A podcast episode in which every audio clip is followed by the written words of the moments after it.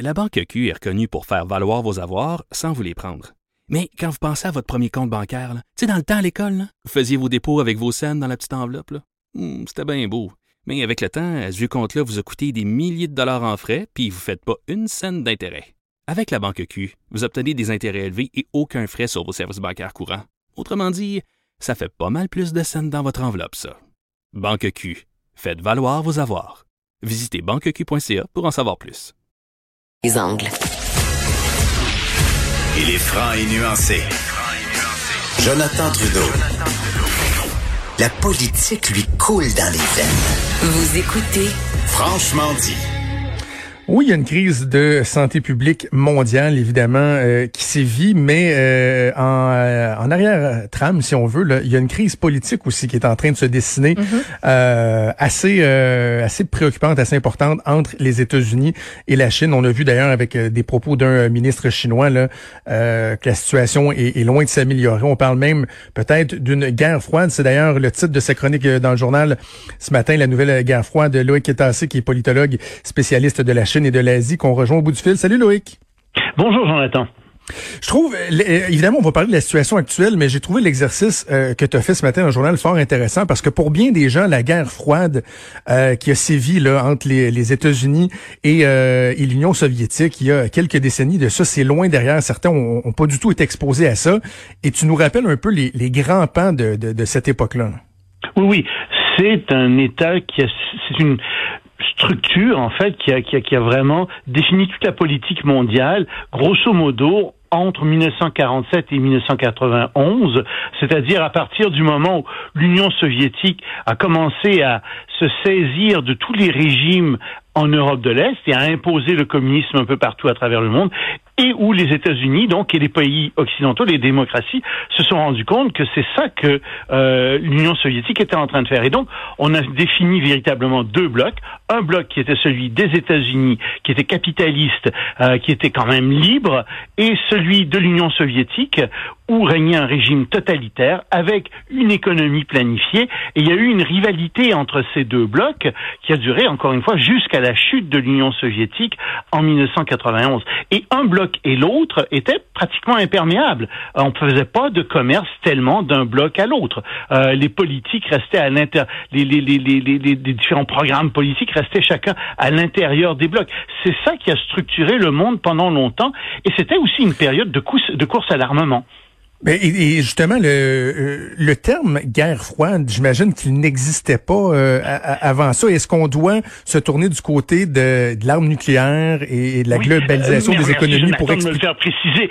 On a appelé ça une guerre froide par opposition à une guerre chaude, c'est-à-dire à une guerre où euh, l'Union soviétique et les États-Unis seraient entrés en guerre l'un et l'autre directement. Les deux pays étaient très armés jusqu'aux dents. Les deux pays avaient l'armement atomique et donc ils trouvaient ça très risqué de se confronter l'un et l'autre, parce que d'une guerre conventionnelle, on aurait pu passer à une guerre nucléaire. Donc, ils ont refusé de se faire la guerre l'un et l'autre directement.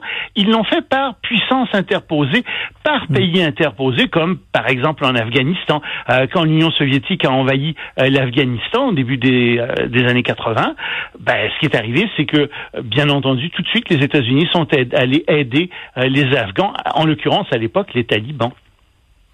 Donc là, euh, on, vient de, de, planter le décor, euh, Loïc, pour euh, définir la, la, la, la, provenance, si on veut, du, du concept de guerre froide. Maintenant, aujourd'hui, euh, lorsqu'on regarde les relations diplomatiques entre la Chine et les États-Unis, est-ce qu'on anticipe d'assister à une, une, une réédition d'une guerre froide ou on est dedans carrément? Est-ce qu'on est dedans? On, va le savoir dans quelques années, en fait, avec le recul. Moi, je pense que ça semble assez inévitable que la Chine et les États-Unis sont dans une trajectoire de guerre froide, tout au moins. Et euh, tu le mentionnais au début euh, de, de l'entrevue, Wang Yi, qui est le ministre des Affaires étrangères de Chine, a dit, écoutez, nous sommes au seuil d'une guerre froide. Je pense qu'il aurait pu dire qu'on entre dans une guerre froide. C'est certain que la Chine est en train de définir sa propre sphère d'influence avec, entre autres, les routes de la soie. Et les États-Unis aussi, ben, n'auront pas le choix que de définir leur propre sphère d'influence. Et d'ailleurs, on en parle en ce moment beaucoup. C'est un grand sujet euh, d'actualité dans toute l'économie internationale on appelle ça le découplage entre l'économie des États-Unis et l'économie de la Chine, mais c'est plus que l'économie des États-Unis et l'économie de la Chine. En fait, c'est l'économie des États-Unis et de leurs alliés avec l'économie de la Chine et de ses alliés.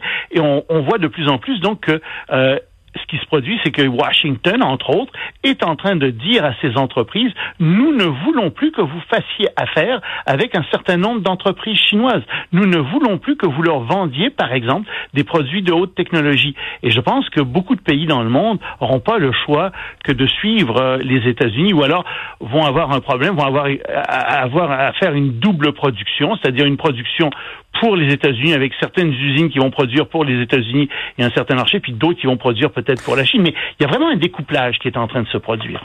Mais en même temps, Loïc, est-ce qu'il n'y a pas un, un, mariage de raison, si on veut, inévitable entre, entre la Chine et les États-Unis, si on compare justement à l'époque de l'Union soviétique, où euh, les États-Unis pourraient pouvaient mener, mener leur barque euh, avec leurs alliés. Maintenant, la, mixité est tellement importante entre les deux, euh, ces deux grandes économies.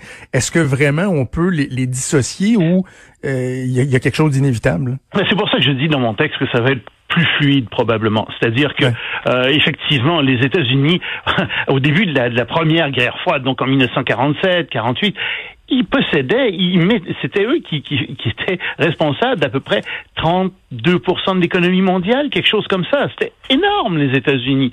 En ce moment, les, économies, les, les États-Unis ne valent que que 16% de l'économie mondiale. Je dis que parce que la Chine, elle, elle vaut 21% de l'économie mondiale en parité de pouvoir d'achat.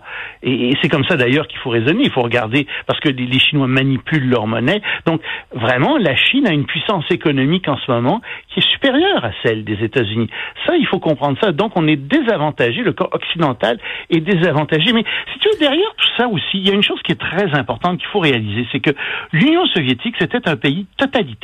La vie des gens était complètement, mais alors là, complètement, euh, complètement mais dirigée par le gouvernement.